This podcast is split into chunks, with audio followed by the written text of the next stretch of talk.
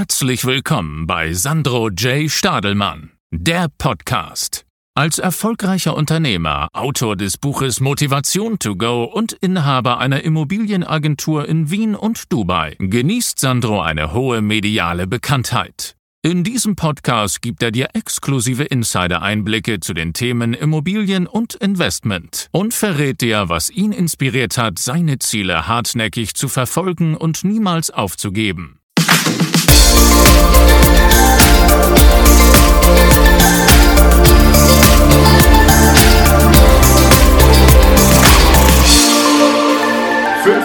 Für den perfekten Immobilienkauf. Mein Name ist Sandro Julian Stadelmann, ich bin der Geschäftsführer der Mr. Immo GmbH Wien und der Stadelmann Exclusive Dubai. Heute verrate ich euch meine fünf Tipps für den perfekten Immobilienkauf. Wir starten gleich los mit dem ersten Tipp. Es macht sehr viel Sinn, wenn man die Finanzierung bereits vorab sichert. Viele Leute gehen in der Praxis her und besichtigen zahlreiche Immobilien finden dann die perfekte Immobilie und äh, machen dann auch schon ein Kaufangebot oder in Deutschland sagt man Kaufangebot, obwohl die Finanzierung noch nicht gesichert ist. Leute, das macht absolut keinen Sinn, weil das ist in der Regel zum Scheitern verurteilt. Warum? Auch wenn sich danach dann rausstellt, dass die Bank ähm, die Immobilie finanziert, ist es in der Regel so, dass einfach zu viel Zeit vergeht und die Immobilie dann schon anderweitig verkauft wird, weil jemand einfach klüger, smarter und schneller war. Ähm, das ist das eine und das andere ist, natürlich kann es auch sein, und das passiert gerade heutzutage relativ oft, ähm, dass man dann draufkommt, ähm, diesen Preis, den man da geboten hat im Kaufangebot, der wird gar nicht finanziert. Das heißt, am Ende des Tages ähm, verschwendet ihr eure Zeit, ihr verschwendet die Zeit des Maklers, des Eigentümers, macht auf jeden Fall keinen Sinn. Ähm, wie überall im Leben macht Sinn, effizient vorzugehen. Dementsprechend, ja, ganz klar, mein erster Tipp, sichert die Finanzierung, bevor ihr überhaupt anfängt zu besichtigen. Also geht zu eurem Banker oder zu eurer Bankerin oder beauftragten Finanzdienstleister, sagt dem jeweiligen Ansprechpartner, gnädiger Herr so und so, gnädige Frau so und so, das ist mein Eigenkapital, das ist mein Einkommen, so viel können wir investieren, wie viel in etwa sind möglich zu bekommen. Also dann kann ja sein, dass, da, dass die Bankerin dann sagt, naja, sie verdienen, keine Ahnung, 3000 Euro netto, ähm, sie haben 70.000 Eigenkapital, wir können ihnen 250.000 als Finanzierung gewähren für wie auch immer, wie viele Jahre. Das ist ja dann jetzt noch nicht so wichtig, aber dass die Bank mal eine erste Summe nennt. Und diese Summe plus, die, äh, plus das Eigenkapital da kann man dann schon in etwa ähm, sich ausrechnen, in welcher Preiskategorie man besichtigt. Also dann wäre ich schwer eine Wohnung um 700.000 besichtigen, wenn ich weiß, insgesamt sind vielleicht nur unter Anführungszeichen 350.000 gesamt möglich. Man muss dann natürlich auch äh, etwaige äh, Renovierungs- oder Sanierungskosten noch mit einberechnen, Kaufnebenkosten, Notar, Grunderwerbsteuer etc. Dementsprechend seid da auch fair zu euch selber, kalkuliert eher konservativ und wenn ihr da eine Summe habt, dann geht besichtigen. Davor macht es absolut keinen Sinn. Meine Nummer zwei, macht euch vorab ein gutes und genaues Bild vom jeweiligen Immobilienmakler. Selten ist es so, dass ähm, Häuser, Wohnungen, Grundstücke privat angeboten werden. Vor allem in, in Ballungszentren wie zum Beispiel Wien, Berlin etc. läuft fast alles über Immobilienmakler. Da ist es natürlich extrem wichtig, dass ihr ein bisschen recherchiert über den Makler. Also wenn ihr jetzt zum Beispiel ein Objekt habt, wo ihr sagt, Mensch, ähm, das könnte spannend sein, da würde ich mal anrufen beim Makler und eine Besichtigung vereinbaren. Schaut euch mal an, wie arbeitet der Makler. Ist das Exposé rechtschreibfehlerfrei? Ähm, sind ordentliche Fotos gemacht äh, worden, etc. Weil, warum ist das wichtig?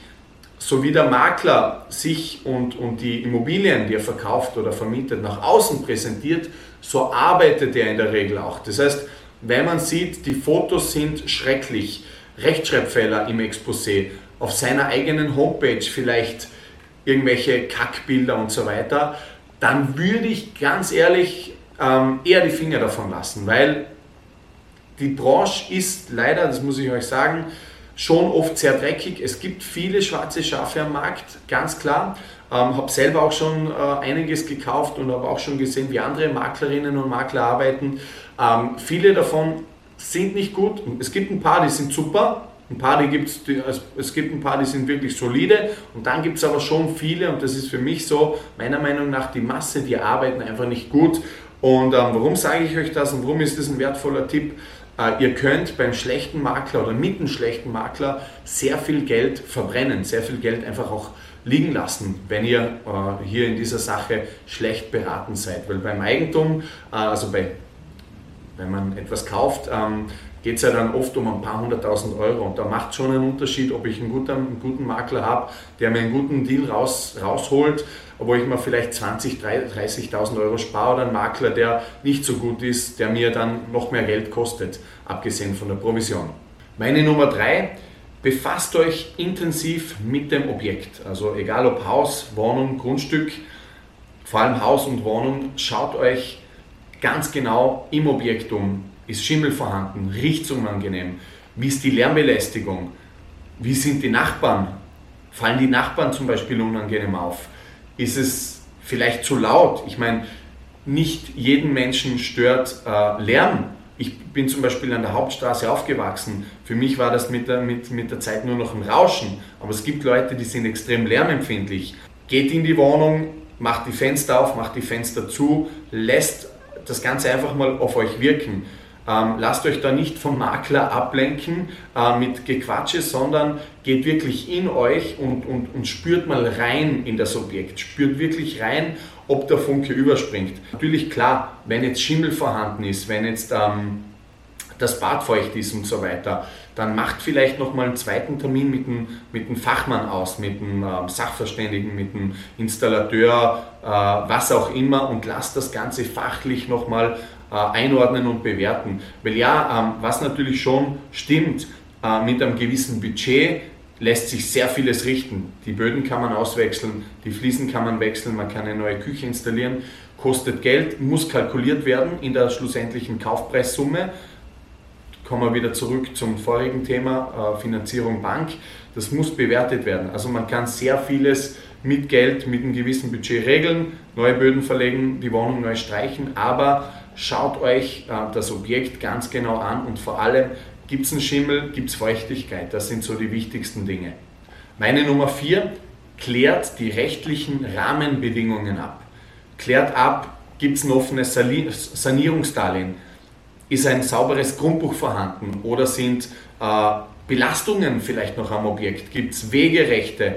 Vor allem jetzt bei Einfamilienhäusern und Grundstücken. Gibt es beim, beim, bei der Wohnung vielleicht noch ein Wohnrecht vom, vom Noch-Eigentümer, ein Fruchtgenussrecht. Da gibt es sehr viele Dinge, auf die man achten soll. Schaut euch das Grundbuch an. Wenn das Grundbuch sauber ist, wenn es da keine Belastungen gibt, abgesehen von einer äh, Hypothek, die Hypothek, das ist egal, die, die muss euch nicht interessieren, die wird im Zuge der äh, treuhändischen Abwicklung vom Notar oder vom Anwalt gelöscht. Das, das wird vom Kaufpreis getilgt. Da müsst ihr euch keine Sorgen machen. Aber gibt es vielleicht ein Wegerecht, ein Belastungs- und Veräußerungsverbot? Wenn ja, wenn es da irgendwas gibt in dieser Richtung, geht zu eurem Vertrauensanwalt oder Notar, lasst, das, äh, lasst euch da ähm, rechtlich beraten oder wenn ihr einen guten Makler habt, dann klärt auch der Makler über diese Dinge auf. Punkt 5.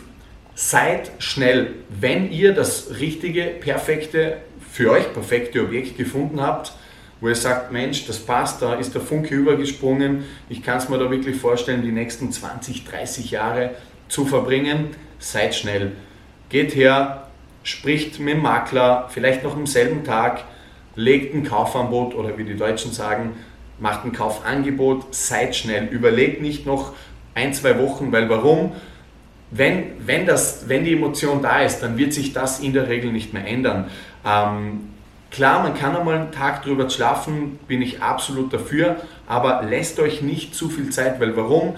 Ihr werdet enttäuscht sein, weil ein gutes Objekt ähm, wird auch von anderen Leuten als gut oder perfekt empfunden. Das heißt, es kann sein, dass man ähm, sich zwei Tage, drei Tage, eine Woche Zeit lässt und das Objekt einfach schon weg ist vom Markt, weil andere Leute schneller waren, andere Leute eben schon die Finanzierung gesichert hatten von der Bank äh, und einfach schneller waren in der Entscheidungsfindung. Dementsprechend seid schnell, wenn das Objekt passt. Ja Leute, vielen Dank fürs Zusehen. Das waren meine fünf Tipps für den optimalen, perfekten Immobilienkauf. Wenn euch das Video gefallen hat, hat hinterlässt ein Like hier, ähm, abonniert den Kanal, aktiviert die Glocke, folgt uns auf Instagram Sandro Stadelmann und bis bald. Euer Sandro.